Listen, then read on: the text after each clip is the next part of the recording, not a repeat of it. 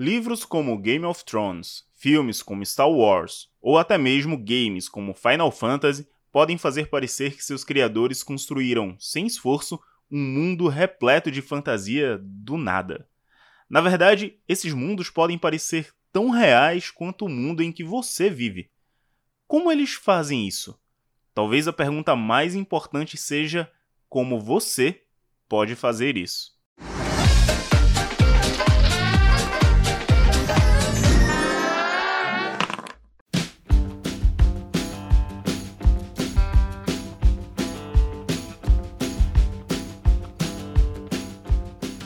Segundo episódio do Além dos Dados, vamos desbravar esse mar de dúvidas e incertezas que permeiam a criação de mundos no RPG e na literatura. E para isso, eu convidei duas pessoas que, além de terem experiência no assunto, são grandes parceiros aqui da editora desde o começo.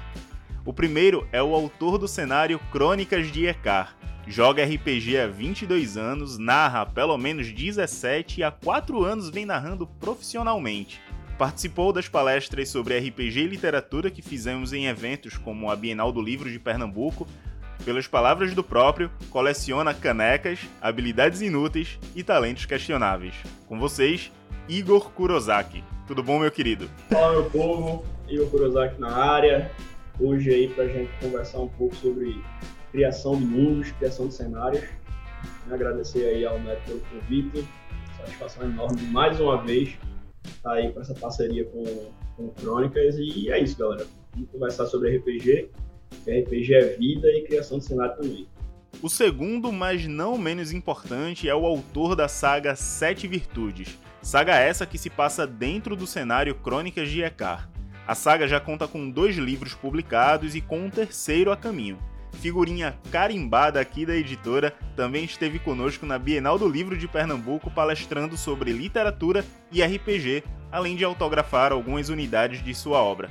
Com vocês, Jefferson Diniz. E aí, meu querido, como é que tá por aí em Alagoas? Olá, Neto. Fala, Igor. É um prazer estar de novo com vocês. Cada alegria de reencontro parece única. Né? Olá, pessoal que está nos assistindo ou nos ouvindo. Né? Aqui em Alagoas o negócio está movimentado. Né? É, nós vamos falar hoje sobre esse tema maravilhoso que é a criação de mundos. E aí, o que a gente puder fazer para tirar todas as dúvidas, nós vamos tentar. Então é isso, mas segura aí que a gente já volta com o tema logo depois dos recadinhos. Vai ser bem rápido, eu prometo, tá bom? Então vamos lá.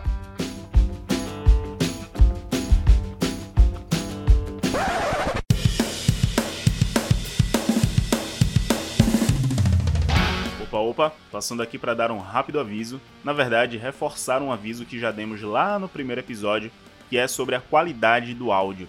Vocês vão notar em vários momentos durante o podcast que a qualidade da minha voz oscila um pouco. Isso porque tive problemas com o microfone, houveram partes da minha gravação local que não deu para aproveitar, então eu tive que usar o áudio original da live, que tem uma qualidade bastante duvidosa. Também não conseguimos gravar as vozes dos nossos convidados de forma individual, por isso utilizamos o áudio da live gravada pela Twitch, que resultou nessa qualidade que vocês já viram aí na introdução. Eu tentei melhorar o máximo aqui no Audition, mas não deu para fazer milagre. De qualquer forma, eu espero que vocês aproveitem o conteúdo desse episódio. Esse sim tem bastante qualidade. Ah, e não esquece de nos acompanhar nas redes sociais principalmente no Instagram, galera, lá em Crônicas Fantásticas, porque é por lá que a gente se comunica mais, com mais frequência com a nossa comunidade. E antes de ir para o tema, queria lembrar que nosso site voltou com a coluna Folheando, com textos quinzenais, sempre com uma resenha sobre alguma obra literária, e a coluna que dá nome a esse podcast, a coluna Além dos Dados, sempre com matérias focadas em RPG, com muita dica e análise variada sobre o tema. Então, vale muito a pena dar uma olhada lá, www.cronicasfantásticas.com.br. Então é isso, vamos embora pro tema.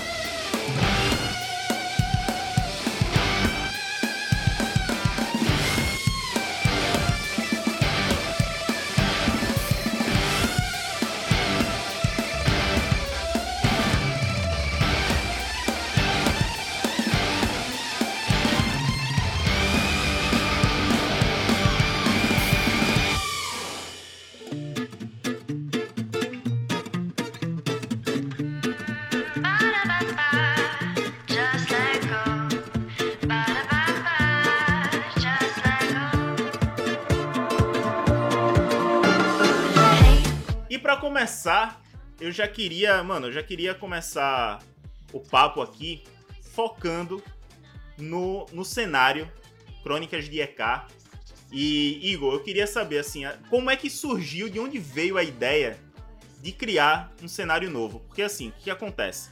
A gente que joga RPG, a gente sabe que existem vários cenários já existentes, é, principalmente de fantasia medieval, né? E se a gente for falar sobre sistema, cada sistema novo que surge já surge com um cenário novo, né? E a gente sabe que existem milhões de cenários por aí. Mas eu quero saber de você, de onde que veio essa ideia de não, eu vou, eu preciso criar o meu cenário. Como é que foi isso? Então, é, na verdade, assim, o, EK meio que foi autoconstruído, assim, né? É, na real, quando eu comecei a narrar, acho que lá em 2005, talvez um pouco antes, é, a gente começou, eu comecei a narrar em Tormento, né? acho que como muitos RPGistas daqui, de Pernambuco e provavelmente aí do, do Brasil, agora era mais da minha, da minha época. Mas, assim, na época que eu comecei a narrar, a gente não tinha acesso a tantos materiais, a tantos livros de, de cenários, né? De, não só de Tormenta, como dos outros cenários também. É, era basicamente aquela época que alguém, um amigo distante, tinha um livro e o pessoal tinha alguma xerox aqui, outra ali e tal. E aí, quando eu narrei minha primeira mesa, eu comecei a criar cidades, criar cenários, assim, né? Ambientes e tal. E aí chegou numa época que eu tinha tanta coisa construída né, que num dado momento um, um, jogador nosso chegou com aquele livro famoso Reinado, né? Ó, oh, eu trouxe um livro de cenário, um livro de tormenta, isso aqui, arco, a gente Caramba, Tormenta é um clássico, mano. E a gente, bicho, muita coisa diferente de, de, de Tormenta e tal, né? Alguns conceitos mais básicos, mas assim, eu já tinha criado tanta coisa, eu disse, cara, eu não vou jogar fora tudo que eu criei para narrar com os livros oficiais de, do, do, Reinado. Nada contra, porque eu sou fã de Tormenta aí. Sim, sim. Mas eu já tinha criado tanta coisa, tantas cidades, tantos ambientes, tantas situações, NPCs e tal. Eu assim, vou criar um cenário próprio. Eu vou, não vou jogar, não vou jogar isso no vento, né? vou, vou criar um cenário próprio. E aí eu comecei a me dedicar, a me empenhar mais em criar realmente um mundo assim, não do zero porque o mundo já estava mais ou menos ali criado, mas assim, criar toda uma lore de construção do mundo, de como o mundo surgiu e, e coisa e tal. É, basicamente foi isso. Sim. Um, o mundo foi criado por, em, em, virtude da necessidade de um material para se jogar e da falta de material para se jogar. Sim, sim, no, sim. No comecinho, uns 15, 17 anos. pouca coisa, pouca coisa. Mas, cara, é, qual, quais foram as tuas principais inspirações, assim, para criar um, o, o, o, cenário de Crônicas de DK? Porque, assim, é, inspiração, na real, não falta, né?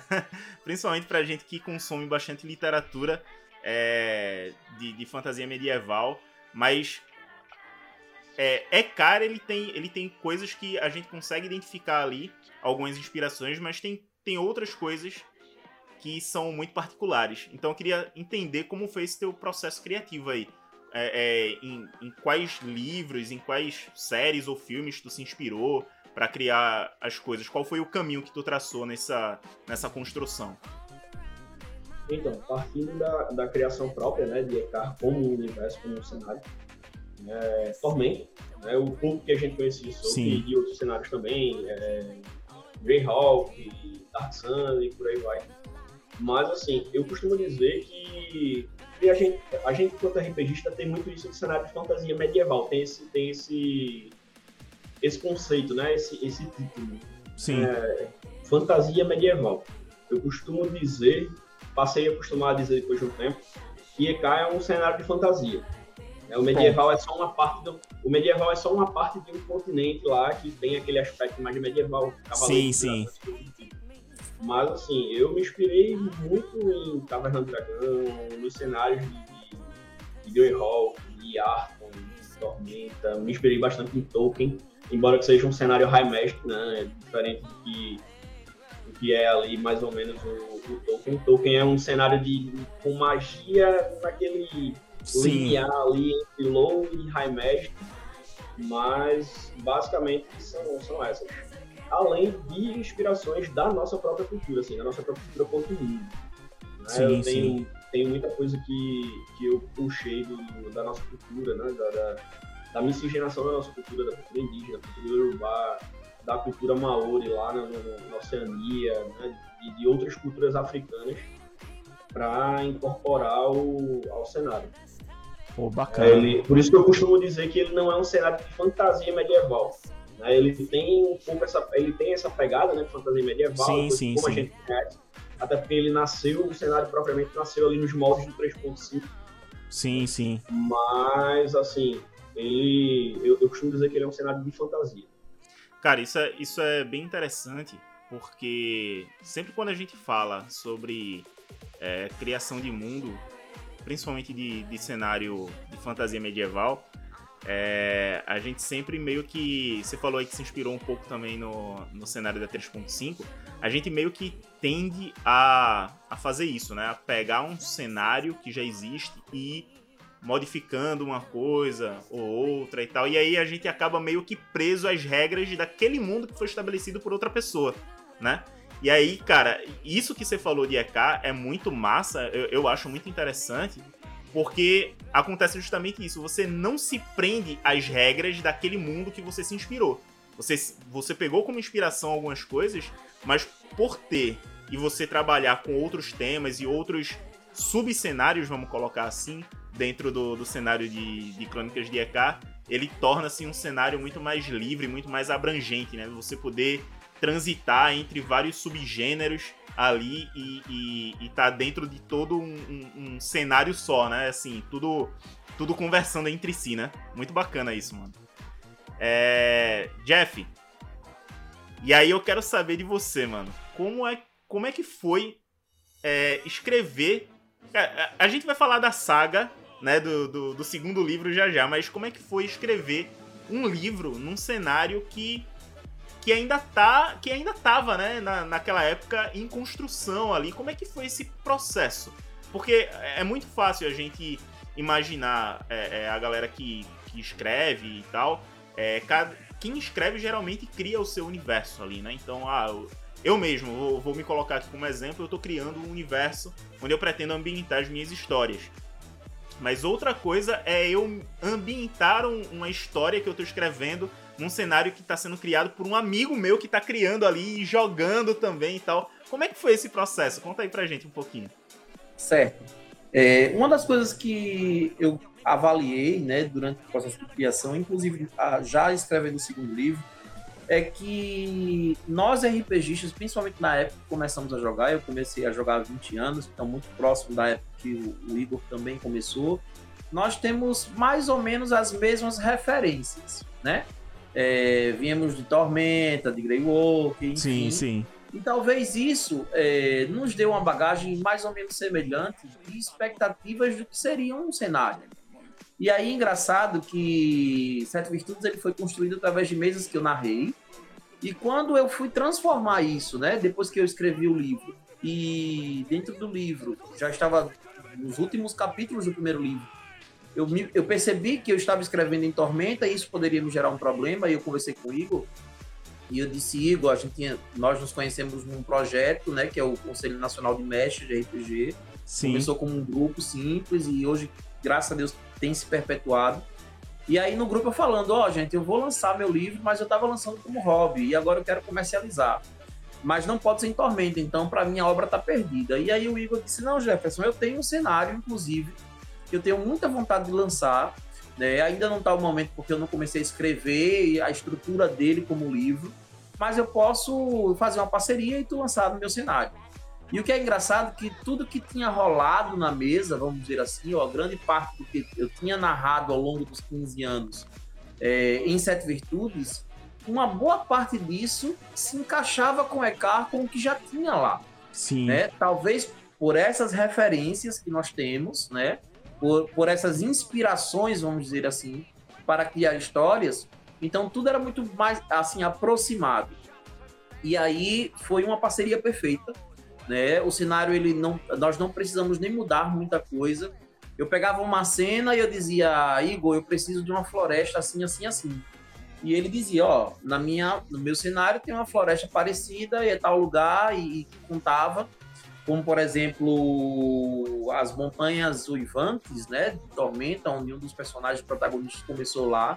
Sim. E aí ele vai e traz um cenário né, muito parecido e aí encaixa-se perfeitamente, né? É, e de contrapartida, muita coisa também tem sido assim inserida dentro do cenário de EK por uma discussão entre é, é, o Sete Virtudes e o Eagle, o, o autor do cenário. Sim, e eu acho sim. muito engraçado. É, já trazendo aqui um pequeno trechozinho de referência dessa, dessa, dessa mistura que é dinâmica e muito engraçada, foi um deserto. Que eu tava no meu segundo livro, eu estava escrevendo, né? E aí eu conversando comigo, eu disse, Igor, eu preciso de um deserto grande e para construir uma cidade em ruína nesse local. Aí ele disse, ó, eu tenho um deserto chamado Deserto de Atroz, né? Uhum. E aí, esse deserto é grande pra caralho, velho. e aí, no meu livro ficou assim: o sol parecia muito, muito mais próximo da Terra, o calor escaldante em Atroz era capaz de tostar qualquer ser humano que vagasse por mais de uma hora sem proteção apropriada. A visão das ruínas de Bagarai, que foi que disse, é Bagarai, é, tremia enquanto as partículas de água contidas no ar evaporavam. Então, assim, tem muita Cara, coisa que vai bom. surgindo, a gente conversando. E aí eu, e eu achava que ele tinha falado que havia uma ruína grande chamada sim. Bagarai. Mas uhum. não, ele estava usando a referência, né? Sim, sim, pra sim. dizer um palavrão. E acabou se tornando parte do livro, parte do cenário. Cara, muito, muito bom, mano. É, essas coisas, assim, que quando a gente pega o livro para ler, a gente não tem noção, né? Às vezes um, um nome mega criativo e tal, que, que surge e surge de uma brincadeira e tal. Isso, isso é que torna. Eu acho que principalmente o RPG, né? Uma, uma parada única, assim, né? Pra quem joga, a gente sabe que a experiência é, é, é marcante, né? Uma vez eu, eu escutei alguém falando, é, quando estavam testando um, um, novo jogo, é, foi até um, um, jogo chamado City of Mist. Tá, tá até pra sair, aí sair em financiamento coletivo e tal. E aí tinha uma galera jogando para testar o jogo e eles falaram o seguinte: Cara, a gente construiu um épico de fantasia. Só que só a gente vai ter acesso a isso. Então, cara, quem joga RPG, a gente que joga RPG sabe o quanto o quanto essas coisas são, são espontâneas, né, que acabam surgindo e, e isso a gente acaba aproveitando como, como você aproveitou aí, Jeff, para incluir no, no, no, cenário e acabou se tornando algo é, é, como é que se diz? algo fixo dentro do cenário, né, Igor? Exatamente. É, essa parte do, do, do Bagarai é, é, é engraçado porque assim, essa expressão né, para substituir aquele palavrão Sim. Né, é, é, é, uma expressão que a minha galera tinha na, no, início da adolescência lá em Paulista. Né? E aí a galera falava. É, não, eu acabei escrevendo assim. Sim, sim. Lá, o Bagarai. Só que eu escrevi e para mim foi, foi, aquela coisa, eu escrevi a expressão e para mim ele talvez entendesse. Uhum. E aí ele colocou o nome, e a ruína não tinha nome, né? É Era ruína. Assim, o cenário, o EK, ele é um, um mundo ainda em construção. Ele está, sei lá, uns 15 anos aí, uhum. mas assim, ele ainda é um mundo em construção. E aí era um dos lugares que eu não tinha nome. Não, assim, Sim. não necessariamente precisaria ter nome. Sim, Mas sim. aí ele não colocou as ruínas de Bagalhos. Então, é fantástico. Você sabe, vai ser o nome agora das ruínas. E aí criou a história, criou a lore em cima e, e tá aí. Né? E não só, não só é, as ruínas né, de, de, de Bagarai, muita coisa assim que o Jeff. Porque o, o, o, que, é que, o que é que a gente, o que a gente fez, né?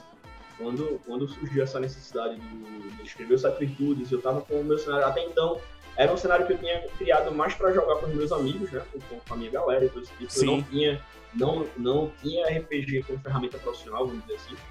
Mas aí, é, quando ele escreveu, sobretudo o primeiro livro, porque eu disse aí, eu Jeff, ó, eu tenho um cenário, o cenário tá em, enfim, né, o cenário tá em construção e coisa do tipo, você usa o cenário da forma que você quiser, e você está livre para você você tem a liberdade criativa de você criar o que você achar pertinente.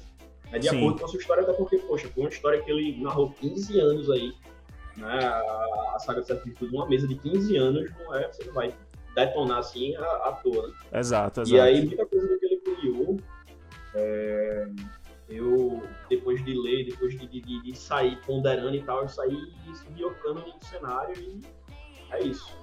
É uma outra coisa que, para quem leu aí o primeiro livro, eu vou dar só um pequeno spoiler, bem pequenininho assim, uhum. né? é só sobre um NPC, né, que é o, o Deus da Destruição, é, Salizar.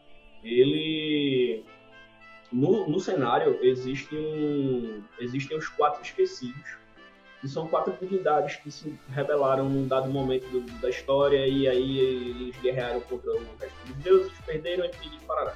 Isso não no livro, tá galera? Sim. No, cenário, no, na lore do cenário. E aí, esses deuses, como eles eram esquecidos, assim, ninguém que jogou no cenário sabia o nome deles, não sabia muito da história, sabia que eles tinham existido alguns outros jogadores que tiveram um contato com essa história no jogo. E aí, um dos deuses era o deus da destruição, só que ele tem outro nome que hoje não vem ao caso. Sim. Né? E aí, quando o Jeff ele colocou na história dele que tinha um deus da destruição, que era o Salazar e coisa do tipo, e, ele teve. Porque todo o conceito estético da divindade foi Jeff que criou. Esse bicho esse antigo Deus na destruição dele é melhor que o meu. Vou colocar esse Deus no cenário e acabou e é isso. E é isso agora. E aí Salazar virou o canônico do cenário, é um dos quatro esquecidos, e enfim. É... E é isso, né? Essa parceria de construções e desconstruções e reconstruções para que o cenário ele, ele tenha todas essas referências. Mas cara, eu acho que eu acho que a construção de, de cenários, se eu falar se eu falar alguma besteira aqui me corrijam, mas eu acho que funciona muito dessa forma mesmo, principalmente quando a gente cria em parceria com outra pessoa, né, com outras pessoas. É, a gente está criando um, um, a gente tá criando um cenário aqui no Crônicas também há algum tempo e, e a gente vê como é difícil a gente alinhar todas as ideias, né? Então, porque o que, que acontece geralmente? É, eu, vou colocar o exemplo aqui do Crônicas, né? A gente está criando um cenário de fantasia medieval muito, muito com essa intenção de, ah não, já que a gente tá, é, a gente vai transmitir um, um, uma live de, de, de, RPG, vamos fazer num cenário próprio, para não ter problema, né, com, com direitos autorais no futuro, enfim. E aí vamos criar. Só que, cara, como a gente tá criando em parceria, acontece muito de tipo, ah, eu, eu gosto de ter muitos deuses no, no, no cenário. Acho legal, acho interessante a intervenção dos deuses. E aí o, o, eu já tenho outra pessoa no grupo que faz, ah, não, não, não curto muito essa parada de, de, de, deuses e tal. E aí como é que a gente faz para ajustar? E aí a gente vai ter que, tem que ir conversando pra chegar no meio termo que agrade e que fique coerente também, né? Porque não adianta nada a gente só é, pegar uma peça de um cenário, pegar de outro cenário, fazer uma mistura e no final das contas não ter coerência nenhuma, né, Jeff? E aí eu já queria, já queria entrar aqui fazer essa pergunta já mais abrangente. Como é que a gente faz? O que, que a gente pode fazer, na verdade, para fugir desse desses clichês que a gente vê tanto em cenário, né? Então, por exemplo, ah, o meu cenário precisa ter deuses, ou eu posso utilizar de alguma outra coisa para suprir essa necessidade, ou existe essa necessidade realmente de ter deuses, ou magia, ou alguma coisa do tipo. Enfim, o que, que a gente pode fazer? E aí é, é, o momento de dicas, né? Quais são as dicas que você daria para alguém que está começando a criar um, um, cenário de RPG ou, ou um cenário para ambientar seus contos, seu romance, mas não quer cair no clichê de. Não quer que, que o seu cenário seja apenas mais um nesse mar de cenários que existe por aí? Passa. Ó, vou dar minha opinião como mestre de RPG né? Sim, Também como leitor, né? Uma vez que a gente costuma ler diversos cenários e ambientações, e também como alguém que tem, que tem construído o novo, né? Tem feito do que já existe, da invenção para a inovação. Sim. É, algumas pessoas, quando leem, por exemplo, o livro Sete Virtudes, eles encontram muitos elementos. E aí encontram orcs, encontram elfos, encontram vários elementos que nos outros cenários costumam ter. E uma das coisas que eu vi as pessoas falando não era no sentido de clichê, de clichê em si, mas no sentido de nostalgia.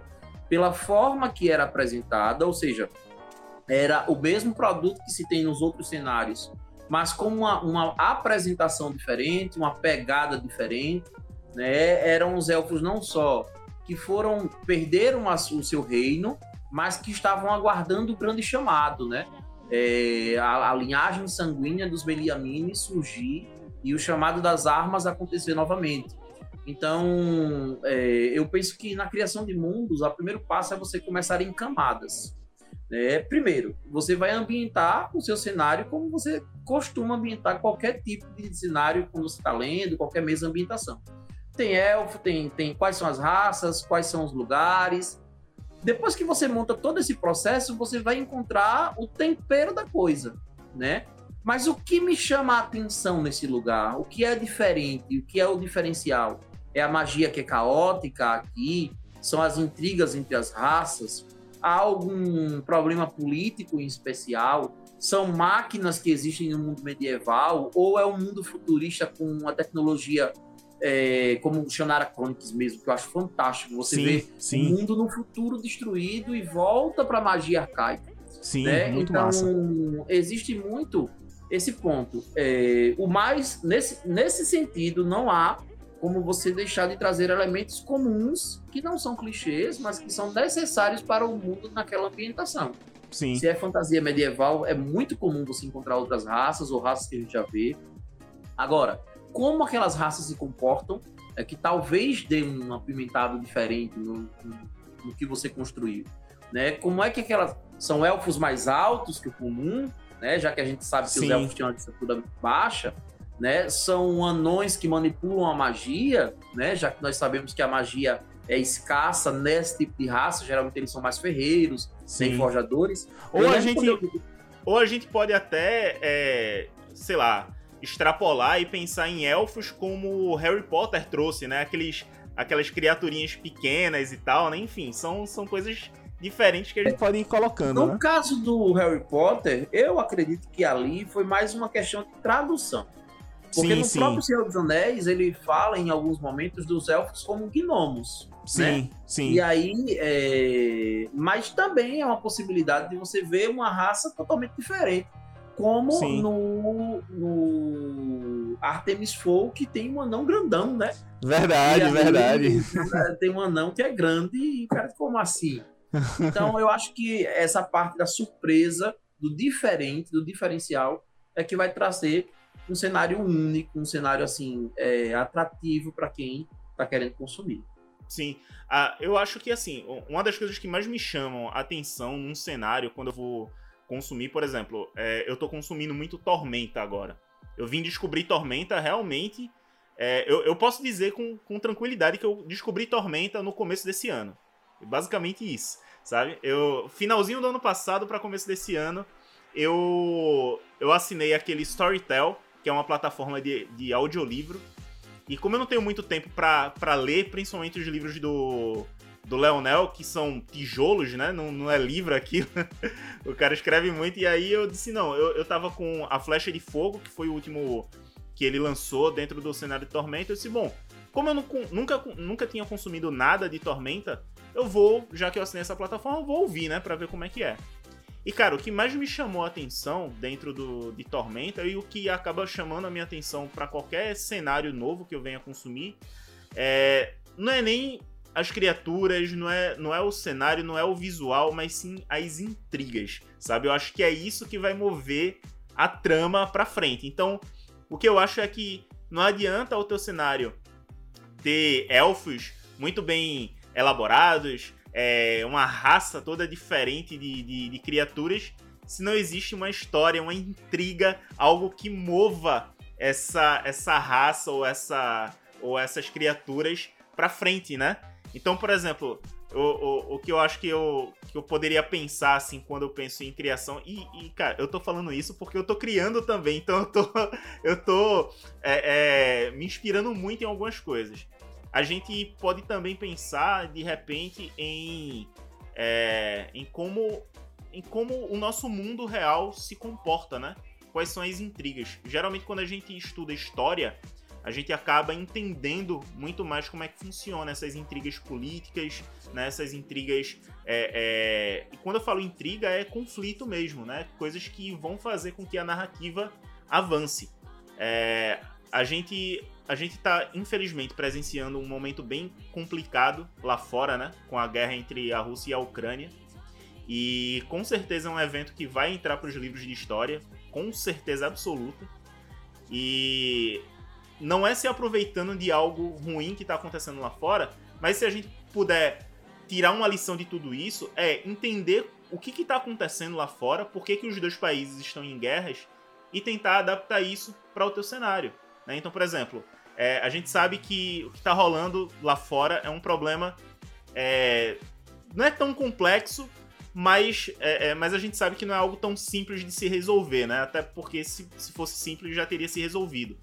Então acho que, que uma dica bacana talvez seria justamente estudar um pouquinho da história, saber o que está acontecendo, o que já aconteceu no mundo, como é que as sociedades se estranham para entrar em guerra, né?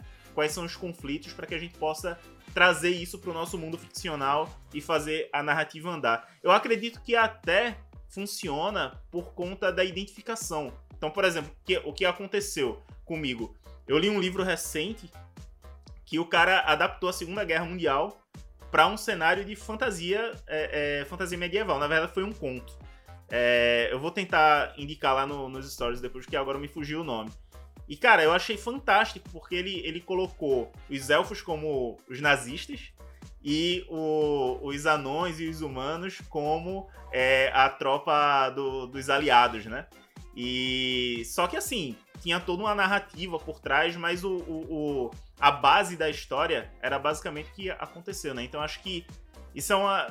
Faz sentido isso para você, Jeff? Tipo assim, se inspirar em coisas em coisas reais? É, é, faz muito sentido, né? E uma das, das questões que eu também posso até levantar é que é exatamente isso. O cenário ele pode estar focado em três coisas importantes. Um, no ambiente, e aí não, não é não é o que move a política local ou, ou, as raças ou a intriga entre elas que é importante, o foco é mais no ambiente fantástico. Sim, sim. As florestas inóspitas ou uma, uma ambientação muito forte. Na política em si, entre as raças, ou sim. em personagens específicos, onde o cenário ele não importa tanto, Boa. mas as famílias, né, a, os personagens em si, os heróis ou os vilões, chamam mais atenção e talvez sejam o, o, o escopo do teu cenário.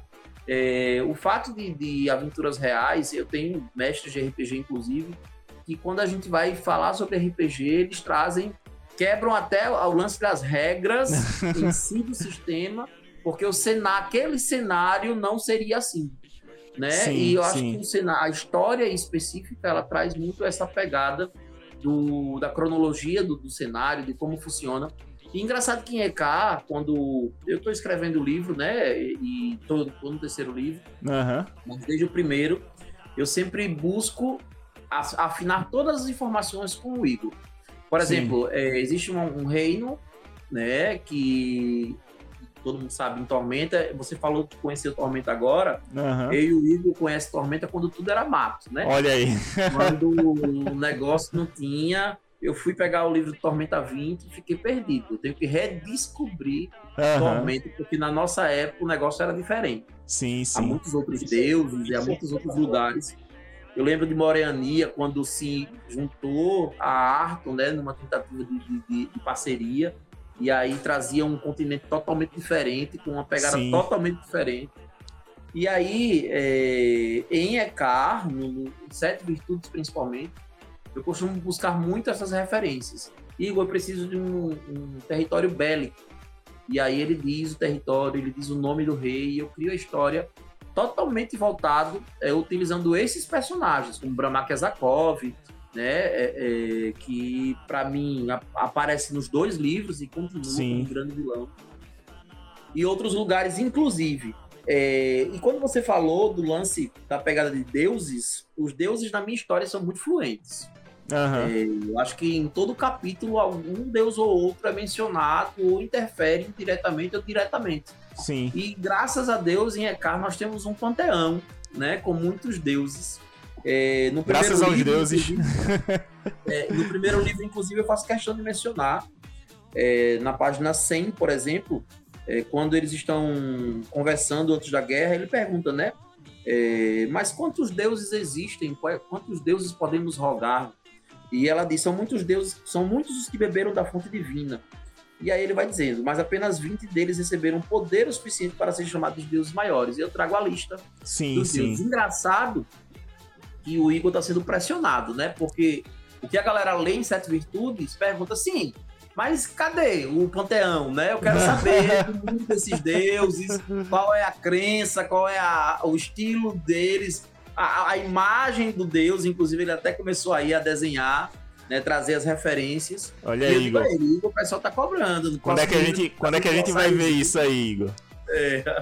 é, falando, antes de, de, da questão do, do, cenário em si, ordem, criar primeiro e tal, é, falando um pouco sobre essa história do, do, Jeff, é assim, quando, quando eu dei o, o assim, né, a gente teve a conversa e disponibilizou o cenário para Jeff ao Sacrifute, eu, a única coisa que, assim, a única cláusula do nosso contrato não oficial uhum. foi, bicho, tu só não diz que o cenário é teu, que o cenário é meu.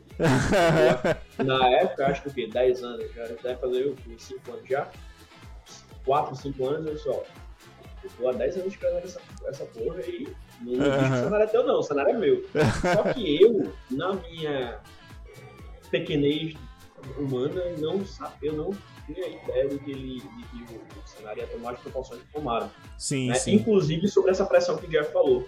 Né? E aí, quando o Jeff criou o livro que eu fui lá para Maceió para narrar uma mesa lá, para prestigiar o lançamento do livro e tal, que eu vi toda aquela proporção. Eu tenho que, ah, eu tenho que publicar. E eu estou na correria até agora com isso. Né? Mas assim, é, é, é uma responsabilidade gigante. É, meio que, meio que agora ou publica ou publica, né? É, é, é, desse jeito aí. E aí, falando um pouco sobre ordem e coisa do tipo, eu costumava dizer, né, há algum tempo atrás, que é, para você criar um cenário, você criava, assim, era mais como bem você criasse geografia, esse tipo de coisa, que foi mais ou menos por onde eu comecei. Sim. Mas aí, é, depois de, de, um tempo, eu cheguei à conclusão que não tem, não tem uma ordem para você criar um cenário. Você criar um cenário, seja para jogar RPG, seja para ambientar seus contos, não acho que tenha uma ordem. A ordem vai da necessidade que você tem de contar a sua história e como a história vai seguir. Você Sim. pode começar por uma cidade já com um reino estabelecido, uma sociedade estabelecida. Você pode começar por um Big Bang, você pode começar por um mato. Né? É, eu acho que a ordem ela vai depender da sua necessidade. Eu, por exemplo, comecei a construir a geografia, uma cidadezinha, população pequena, que foi de onde começou tudo, né? que hoje é a cidade mais importante do mundo, né? a cidade de Aura ou Aura, vai depender da pronúncia. Olha aí. É de quem esteja lá no, no mundo, mas é a cidade, cidade mais importante seria a Valcária do QK. Então, Olha aí. Valcária, mas é, num, numa comparação genérica seria isso. Sim, sim. E só depois, anos depois, que eu vim pensar sobre lore da criação do mundo, como o mundo surgiu, quem foi o primeiro que construiu ali do nada e coisa do tipo, né? que é o Azikrimael. É, e assim, não foi. Eu não pensei, ah não, o mundo surgiu a de uma explosão cósmica, e aí não. Eu, eu tive minha necessidade lá de construir uma cidade com uma lore, com uma treta para ser resolvida, e a partir dali o cenário foi se expandindo. Né? E é o, o, o, mundo que é hoje. Cara, Acho então. Que tenha uma, uma ordem, vai da necessidade de cada um. É, então, é, cara, isso faz muito sentido, muito sentido mesmo, assim. É, eu também crio por necessidade, assim, sabe? É, a gente tá desenvolvendo o cenário e tal, e aí eu tenho a ideia, sei lá, para uma divindade nova. E aí eu, sabe, eu, eu só coloco ela no conto e, e, depois eu vou pensar como ela surgiu, quem é ela, sabe?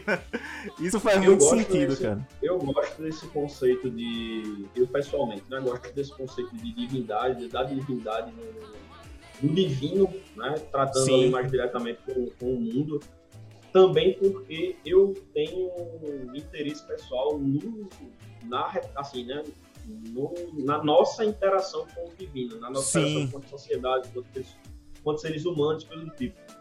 Né? Não uma religião ou outra específica, mas assim, o que os grupos sociais têm em relação com o divino. E isso é muito presente em EK, isso é muito, muito presente. As divindades, elas são muito presentes.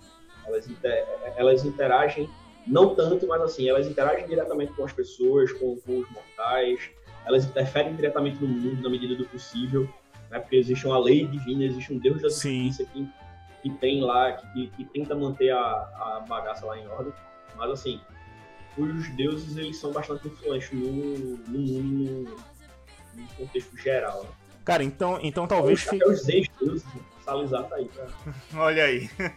Então talvez fica mais uma dica aí pra galera que tá é, começando a escrever, começando a criar o seu próprio universo, que é tentar colocar coisas que você tem um interesse já, né? Então, tipo, como você falou aí, é, é, Igor, que tem um interesse maior, é, um interesse pessoal mesmo, além da, da fantasia, né, né em, em, como a sociedade se comporta, em, em, como a gente interage com as religiões, as divindades, enfim.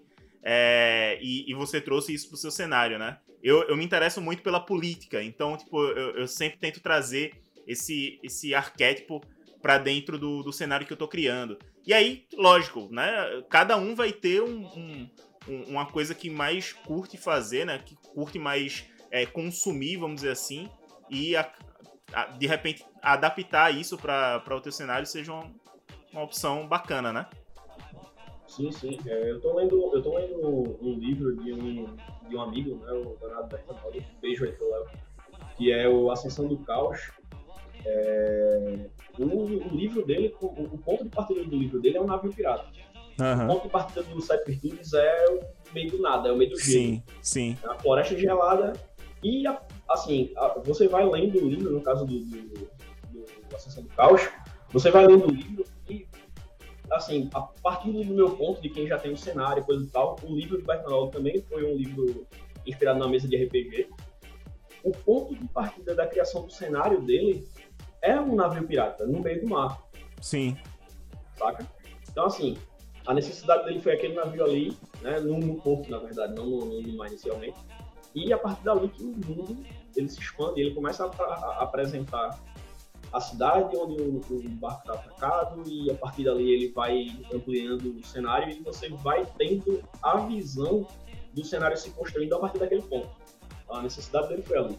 A necessidade, não assim, né, não no caso da criação do cenário, porque o cenário é EK, mas assim, Sim. A, a, o ponto partida de Jeff foi a floresta de Asa, né, que é uma floresta gelada, um ambiente gelado e tal, no extremo norte do mundo. É, e aí, a partir da necessidade de cada um. É, tipo assim, você. Você pode você... criar um cenário a partir de um presídio, a partir de uma cela de uma masmorra. Total, total, cara, total. É, é, é, aquele negócio, né? Você criou o cenário e o Jeff apresentou esse cenário para mais pessoas, vamos dizer assim, né? Então, tipo, na cabeça. É. então, na cabeça da galera que, que consumiu o cenário através dos livros, primeiro, né? É, a construção do cenário na cabeça das pessoas vai ser através da ótica do Jeff, né? Então, tipo assim, pra, pra pessoa que leu só o livro, é, o, o, o universo começou ali para aquela pessoa, né? Não necessariamente que ele realmente tenha iniciado ali, né? Você tenha, você, é, Igor, como, como criador do universo, tenha pensado primeiro naquele ponto, mas pela narrativa começar naquele ponto, para aquelas pessoas, o universo está iniciando ali, né? Então, é, de fato, você pode iniciar em qualquer lugar, né? Eu acho que a, a, dica principal é comece, né? Independente de qualquer As coisa. As coisas né? que a gente tem uma certa... É, eu preciso, eu tento entender a carne de forma intuitiva. Sim. Né? É, um pouco que eu converso com o Igor e às vezes a gente se prolonga bastante em alguns momentos, um momento assim, cidades, reinos, clima, coisa do tipo mas o que eu tenho mais dificuldade é a questão da geografia. Que, por exemplo, é, quem geralmente está lendo o livro, ele vai começando a criar uma rota de cidades que o grupo está passando. Sim. Só que às vezes as cidades que eles passam, elas estão geograficamente na, no EK original em pontos totalmente diferentes, Sim. né? E aí eu fico preocupado depois de quando surgir um mapa. e aí vai dizer assim, mas como é que o pessoal estava aqui? Enfim. Sim, sim. Mas um ponto também interessante para quem quer criar seu cenário e está com dificuldade é você começar do fim para o início. Por exemplo, quais são as cidades mais importantes do seu reino? Né? Quem são, qual é o, o, conflito principal, o plot twist daquele cenário? Sim. Né? E através disso você ir destrinchando o que poderia existir ao redor, né? Quais seriam? Se teu mundo vai ter mares, qual é o mar mais importante, né? Qual é o mar mais revolto? Qual uhum. é a, a, fera mais terrível daquele mundo? E aí eu acho que é através muita gente quer começar e fazer logo tudo do início, Sim. Né? E isso é muito complicado. É, quando eu pego o segundo livro e no final o Igor assina, né? Ele uhum. coloca uma frase: é cá é fruto de mais de uma década de muito trabalho dedicação e amor. Vê-lo narrado nas partes de virtudes me enche de orgulho e satisfação. Então, assim, não pense que você vai começar a criar um cenário hoje e daqui a 30 dias, né? A não ser que você seja um prodígio, porque é provável, é improvável, não é, é impossível. Ele vai estar tá pronto. E o que é mais interessante é que, assim como as obras, os livros que a gente escreve, toda vez que você volta para o cenário, sempre tem alguma coisa que você vai encaixar, vai mudar aqui para se encaixar melhor, né? Vai acrescentar ou remover. Verdade. Então, uma das dicas mais interessantes assim é que você teste o seu cenário, quanto, principalmente quem joga RPG, né? Sim. É, coloca é, o teu cenário para teste. Teus jogadores vão começar a criar uma ambientação a qual você não esperava, né? Ou se comportar de forma que você achava que seus personagens talvez não se comportariam. E dali você vai tirar NPC, você vai tirar lugares, você vai mudar estratégias, rotas, né? vai construir em conjunto com o teu grupo, o teu cenário de campanha. Show de bola. Galera, eu é... gostaria de pedir uma permissão, eu gostaria de pedir uma permissão rápida. Para quem tá escutando, me desculpem, pessoal, vocês não vão ver, só vai ver quem tá assistindo. Mas, assim, Tranquilo. Vou fazer só um... Essa aqui é o tamanho da treta que eu me enfiei, galera. Eita, olha aí. O mapa já está sendo produzido. Mapa de EK né? Normalmente a galera tá, tá acostumada, enfim, né? Pra quem conhece aí o perfil do Instagram, o coisa do tipo, Sim. tá acostumado a ver a região chamada Costa Verde, que é só esse pedacinho aqui, sabe? Uhum. Então, assim. É, é, é muita aqui, coisa, assim, muita coisa. É o, é, é, o mapa que tá lá no, no Instagram de, de cenário. Boa. Então, é, um, é um mundo gigante. Né? O mundo é, é enorme e eu tenho uma satisfação no mundo. Talvez eu morra de velho aí, sem terminar de ter concluído. Ah, não, relaxa. Mas é isso, galera. É... Comecem. Mas, cara, rela... relaxa que Tolkien, Tolkien morreu e deixou contos inacabados. Então. Fica tranquilo quanto a isso. Mas, galera, é... foi muito bacana esse papo. Infelizmente, a gente não pode estender. Se deixar, a gente passa a madrugada aqui conversando sobre, sobre criação de, de universo. É um tema que eu particularmente adoro e muito provavelmente vou trazer novamente em alguma outra oportunidade aqui para o podcast. Vou falar mais sobre ele é, lá no, no Instagram do Crônicas. Mas antes da gente encerrar, eu queria que vocês deixassem aí é, uma última mensagem para quem está começando a criar o seu cenário agora e aproveitar também para deixar o jabá de vocês, onde é que a galera encontra vocês. É, Jeff, como que a galera faz para adquirir os livros? É, o momento é esse. Mais velhos primeiros, né? Olha aí. Eu sou mais novo, rapaz. Eu só tenho 25. Olha aí, pode ser por ordem alfabética também. Vixe Maria, então vamos lá. Aí é... você. Bom, galera, eu como, como eu, eu, disse, como todos disseram aí, é, partam de, de algo importante. Se vocês quiserem criar um cenário, seja para ambientar as mesas de vocês, seja para vocês escreverem os contos de vocês, partam de, de um ponto. É, o, não adianta vocês terem várias ideias, vocês não colocarem em prática, vocês não porem em papel ou no, no, no bloco de notas, né? Vocês têm que, que partir de acordo com a necessidade de vocês. Isso aí é, é, um, é um negócio que parece bem, bem, assim, bem, bem genérico, mas é, é porque é, é dessa forma. Sim. Né? Não é tão complicado. A gente tem aí uma gama de cenários absurdos, uma quantidade de cenários aí gigantescos. Né? E cada vez vai vir mais, mas porque é dessa forma. A gente precisa. Todo RPGista, duas coisas que todo RPGista pensou pelo menos em fazer. Já tentou fazer ou pensou pelo menos. É criar o próprio cenário e criar o próprio sistema. Eu tentei criar um sistema, desisti logo no começo, porque é horrível, matemática é absurda, é. Fiquei só no cenário lá e. Mas é isso, galera. Exercitem a criatividade de vocês, leiam, assistam, joguem, ponham aí tech para funcionar e percam a, a, percam a timidez né, de, de, de, não dar o pontapé inicial. Só façam, né? O, é, só façam. Não pensa muito não, se você pensar demais também, você, você trava. Exato. E sobre o Jabá, bom, eu tenho aí meu perfil pessoal, né? Quem quiser conversar sobre RPG, conversar sobre qualquer coisa. Conhecer é, mais do cenário. Só não peçam Pix. quem, quiser, quem quiser saber mais do cenário, eu tenho meu perfil pessoal, igorkurosaki.sd. Tenho o, perfil lá do, do Crônica GK, né? também lá no, no Instagram. Crônica GK, arroba.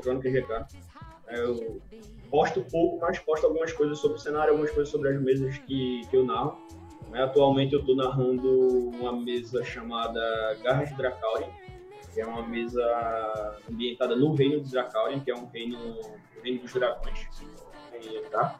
Então, os jogadores eles estão jogando com dragões, é toda uma sociedade dracônica. É uma, assim, é uma das coisas que eu me orgulho no meu cenário, uma das coisas que eu realmente bato essa e não, isso aqui fui eu que Uhum. Porque é, é, é, uma sociedade, é um, é um reino só com, com dragões. A mesa tá lá no canal da D1, no, no YouTube. E deixa eu ver, fora isso eu tenho um canalzinho aí no YouTube pequenininho que eu posto algumas coisas pessoais, vou postar coisas sobre RPG, posto coisas sobre jogos. É um canal para eu postar coisas sobre a vida, falar de política, de política, de música, de RPG, porque eu sou RPGista, de jogar videogame que é o Sashimi Digital. Procura aí Sashimi Digital no YouTube, lá no Instagram também. Show de bola. E é isso, galera. Mais uma vez aí eu agradeço. Espero que tenhamos aí muitas, muitas outras conversas e um abraço para todo mundo. Show de bola, show de bola. E aí, Jeff? Bom, galera, a dica que eu deixo para vocês é que nada é impossível. Às vezes existem coisas improváveis, né? Como diz aí nosso amigo Jack Sparrow. Mas o impossível quem faz é você, né? Você, você que cria a impossibilidade nas coisas. Eu digo isso porque eu mestrei por 15 anos na mesma mesa e depois de 15 anos eu imortalizei, né, através de livros, eu estou indo pro terceiro livro. E aí quando perguntam como você fez, eu disse só escrevi. E aí vocês, principalmente que são mestres de RPG, a mesa de vocês, cada mesa de RPG é um mundo específico, é um livro específico que você pode criar, você pode tornar realidade. Então, já estou no segundo livro, né, lançado, indo para o terceiro. Espero fechar em cinco livros essa saga e aí ver as barbas grisalhas de Igor Kurosaki, né, ainda xingando, olha essa parte aqui. Mas assim, é, é, isso. Meu nome é Jefferson Diniz, vocês me encontram no Instagram. É, sobre o livro, eu tenho uma página também do Instagram, que é o arroba sete virtudes, além das associações que eu faço parte, como arroba ACNerd, a ACNerd e arroba LRPG Clube Oficial. No YouTube, nós estamos com Nerd TV, onde vocês vão encontrar inclusive um trailer de Sete Virtudes. Né? A gente fez um teaserzinho é, de, um minuto e meio, se eu não me engano, de uma das partes do livro. E também vão encontrar aí espalhados por vários canais e resenhas Sete Virtudes, né? É, e um pouco dessa obra. E aí quero agradecer a participação né, do Igor e do José Neto nesse bate-papo comigo também. E aí esse trio sempre que se encontra é uma novidade, né? Quero agradecer a oportunidade e tamo junto. Tamo junto para precisar. Então é isso, pessoal. Foi muito massa ter vocês aqui com a, com a gente. Infelizmente o nosso tempo tá realmente se esgotando, senão a gente ficaria aqui por muito mais tempo. Mas é isso, saibam que o convite, a casa tá aberta sempre para quando vocês quiserem voltar, falar sobre outros temas. Com certeza haverão outros convites para vocês voltarem com outros temas. Mas é isso, pessoal. A gente vai se falando. Muito obrigado a todo mundo que acompanhou a gente aqui no chat, que estava aqui interagindo.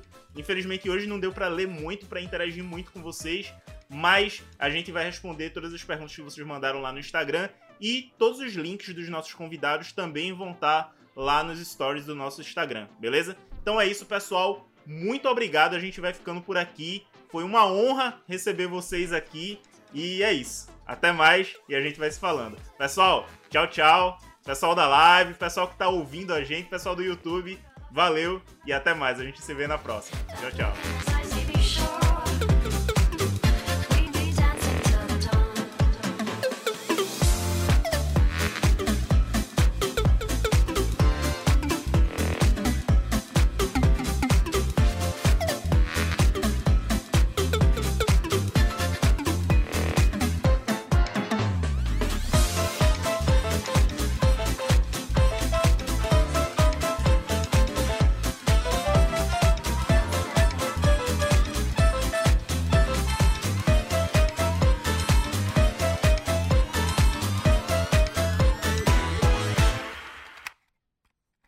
Esse podcast é uma produção Crônicas Fantásticas.